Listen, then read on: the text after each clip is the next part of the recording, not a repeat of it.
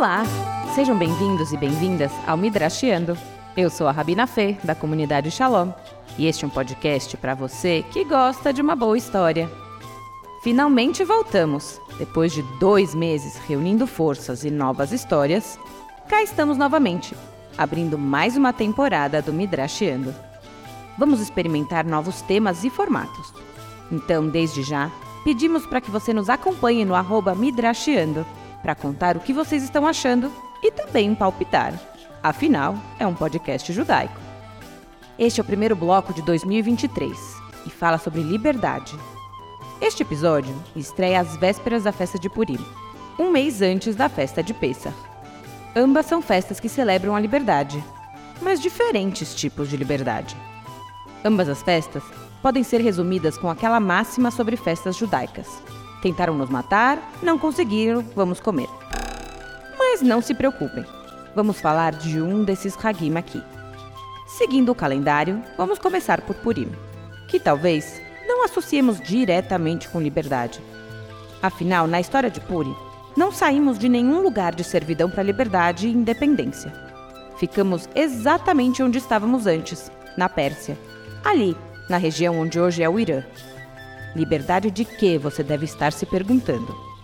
Então, aproveito para reforçar que o conceito de liberdade não é exclusivamente relacionado com estar preso ou não.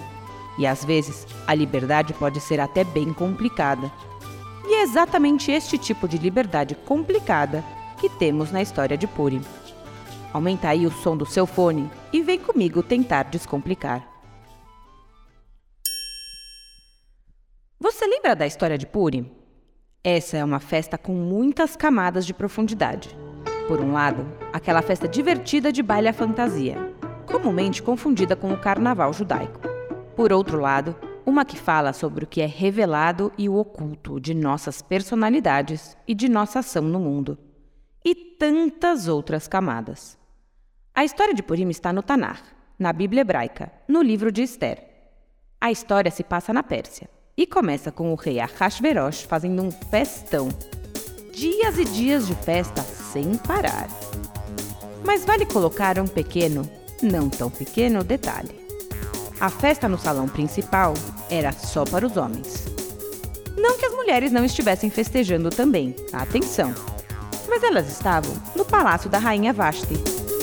O rei, depois de muitos dias de festa, já um pouco mais para lá do que para cá, resolve convocar a bela rainha. Ao que ela respondeu: Hoje não vai dar. Estou com minhas amigas aqui. Fica para uma próxima. Eis aí uma mulher empoderada. A questão é que o rei não gostou dessa resposta afiada e deu um fim na rainha. Para encontrar uma substituta, ordenou que todas as moças virgens do seu reino viessem fazer um teste do sofá. Aquela que passasse seria a rainha oficial de seu reino. A que não passasse iriam para o Palácio das Mulheres como concubina. É aí que entra nossa Esther, que dá o um nome ao livro. Ela passou no teste e era judia, e foi aconselhada a não contar isso para ninguém. Não sabemos exatamente o porquê. Enquanto isso, do lado de fora do castelo, temos o Aman, um dos mais proeminentes ministros do rei, o vilão da nossa história. Ele fazia questão de que a população se curvasse perante ele. E o tio primo da Esther, que também era judeu, não queria se ajoelhar para uma pessoa, o que deixou Aman furioso. Ele decidiu então eliminar todos os judeus da Pérsia. E com o anel do rei, selou o decreto. Voltamos para dentro do palácio e temos agora a rainha Esther, com sua habilidade de sedução, convidando o rei e o Aman para um banquete exclusivo. Já sabemos que festas era o ponto fraco do rei, não é mesmo? E depois de dias de banquete, entre um copo e outro, a rainha Esther expõe ao rei que é judia e que querem exterminar o seu povo. O rei, que talvez estivesse entre um copo e outro todos os dias, nem sabia desse decreto e ficou horrorizado. Imaginem quando soube que era o Aman que tinha decretado em seu nome. Lembram o que o rei fez com a esposa que o contrariou? Aqui vem o twist da história. O decreto, apesar de ter sido assinado pelo Aman em nome do rei, tinha o selo real. tanto fazia quem tinha usado o selo. E o que tinha o selo real não podia ser mudado. O decreto de exterminar todos os judeus do Império Persa continuava em vigor. Ah, vale dizer que uma data específica tinha sido selecionada para isso.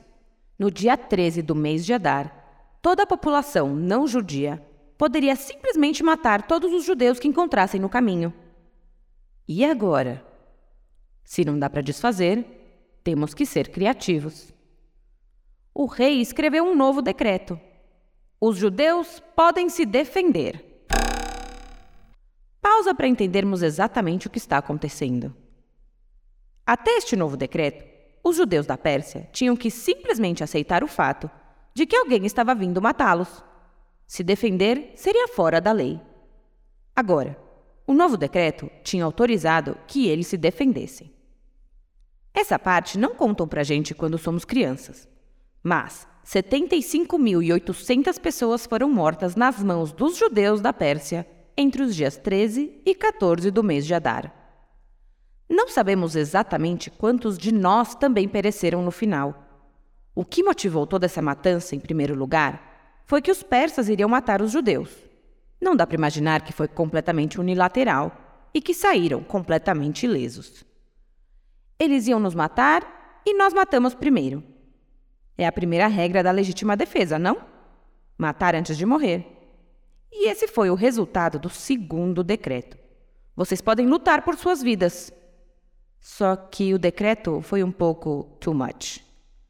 O texto do livro de Esther diz assim: O rei permitiu que todos os judeus de todas as cidades se reunissem e lutassem por suas vidas. Até aí, ok. Se alguém os atacasse, poderiam destruir, matar, exterminar sua força armada junto com as mulheres e crianças. Digamos que foi um pouquinho além da legítima defesa. Segundo o artigo 25 do Código Penal Brasileiro, legítima defesa é quem repele injusta agressão, atual ou iminente, a direito seu ou de outrem, usando moderadamente os meios necessários. Não destruir, matar e exterminar.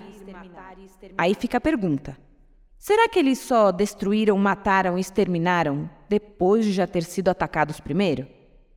Será que é certo dizer que faltou moderação para repelir a injusta agressão? Ou será que abusaram um pouco da situação? Isso não passou despercebido. E existem alternativas para explicar esse comportamento do povo de maneira um tanto apologética. Uma das teorias diz que o povo persa era descendente de Amalek. Para quem nunca ouviu falar em Amalek, saiba que ele foi um dos povos que os hebreus encontraram no deserto a caminho da terra prometida. Eles não só não deixaram o povo de Israel passar pela cidade deles, como também atacaram a caravana israelita por trás, de forma bem traiçoeira. Daí vem uma orientação de destruir a memória de Amalek, não o esquecer. Como se destrói a memória ao mesmo tempo de não esquecer é um questionamento para outro dia. Mas daqui sai uma ideia de que é não só permitido, como ordenado por Deus, acabar com todos os descendentes amalequitas que cruzarem o nosso caminho. Então, a primeira resposta apologética é que os que foram mortos na história de Purim eram todos descendentes de Amaleque. Por isso, era correto destruir a todos sem piedade. Vingança. Essa é a palavra utilizada no texto do livro de Esther, que faz total sentido se estivermos realmente falando dos Amalequitas.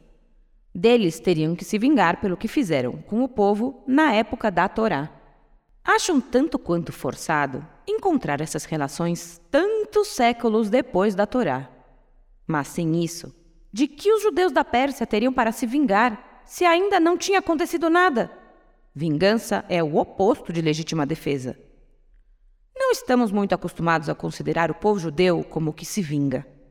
Ao longo da história, já tivemos inúmeras histórias de perseguição, expulsão e mortes.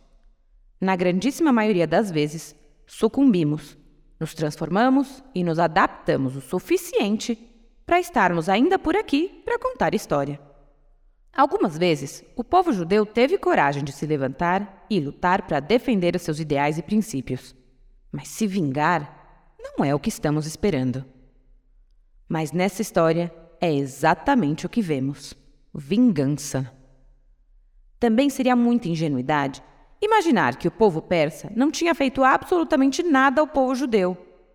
Se eles estavam realmente dispostos a atacar os judeus nesse dia fixado pelo decreto de Amman, alguma animosidade tinha que ter. Vale lembrar que quando a rainha Esther, antes de ser rainha, vai passar pelo teste do sofá, é aconselhada a não revelar a sua identidade judaica.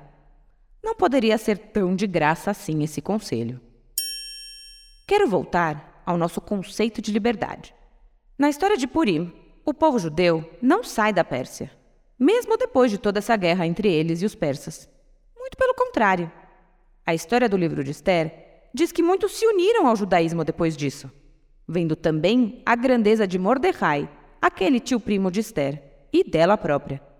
Mas a história de Purim é também uma história de liberdade. De liberdade de poder ser quem é de poder lutar por seus direitos e se defender. E nessa história, explicitamente, por suas vidas. O dicionário diz que é o direito de um indivíduo proceder conforme lhe pareça, desde que esse direito não vá contra o direito de outrem e esteja dentro dos limites da lei. Quando a lei determina que matar os judeus é aceitável, os judeus, neste momento, vítimas deste decreto, não tinham o direito de se defender.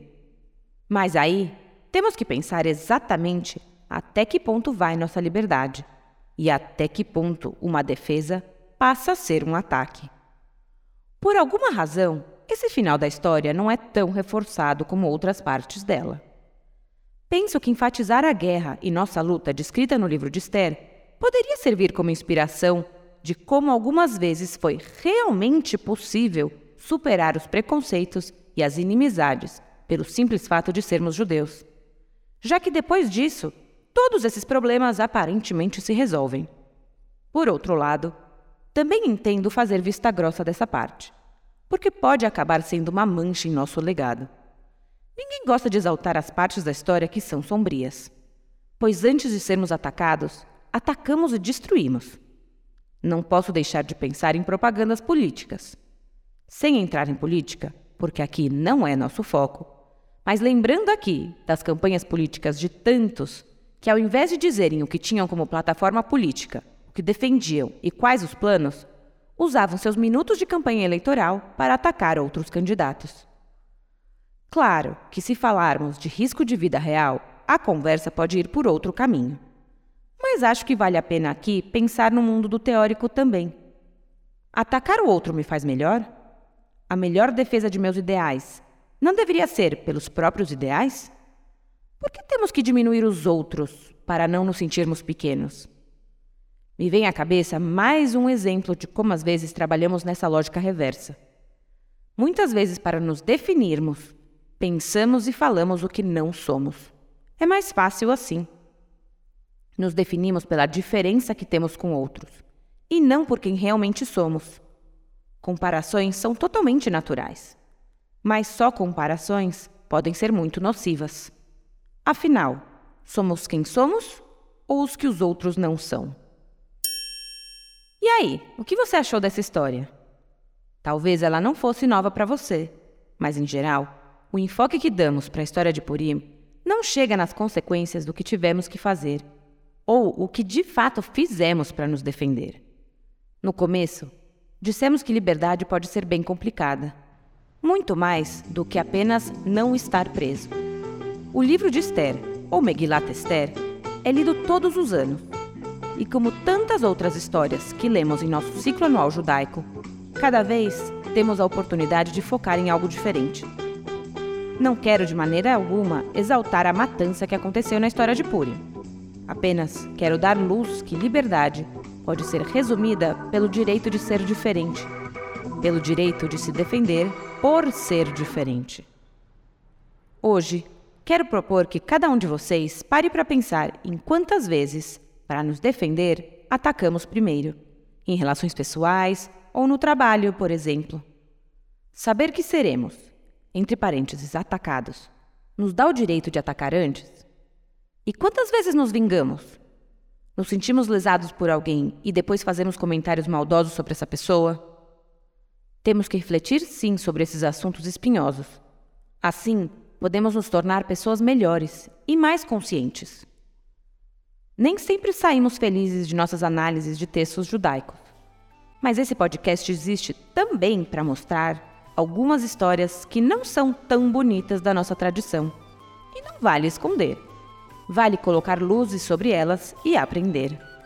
Os tempos mudaram, as prioridades mudaram, mas o ser humano continua tendo a necessidade de ser aceito e de fazer parte. Que cada um de vocês possa celebrar a festa de Purim, Hag Purim, com a consciência que somos livres. Mas existem pessoas, ainda no dia de hoje, que não gozam dessa liberdade. Não necessariamente estamos falando de casos extremos em que identificar a falta de liberdade é fácil, mas também pensar que nem todo mundo tem o direito de ser quem realmente é, e isso é muito triste.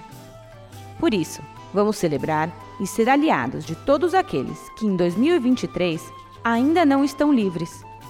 Trabalhar para conseguir a cada vez um mundo mais justo e mais livre. Gostou dessa história? Já tinha pensado em liberdade dessa maneira? Se você aprendeu alguma coisa nova com esse episódio, compartilhe com quem você gosta. Assim podemos avançar na causa da liberdade. Se você tem algum tema, alguma sugestão, Escreve pra gente no nosso Instagram, Midrashiando. Queremos saber o que vocês estão achando dessa nossa empreitada. Este é um podcast da comunidade Shalom, com o apoio do Maró Mamlat e da Organização Sionista Mundial. Este podcast contou com a participação da Yonana Aslauski Bastra e da Thaís Friedman no roteiro e do Beni Zekri e do Ciro Neto na música e edição.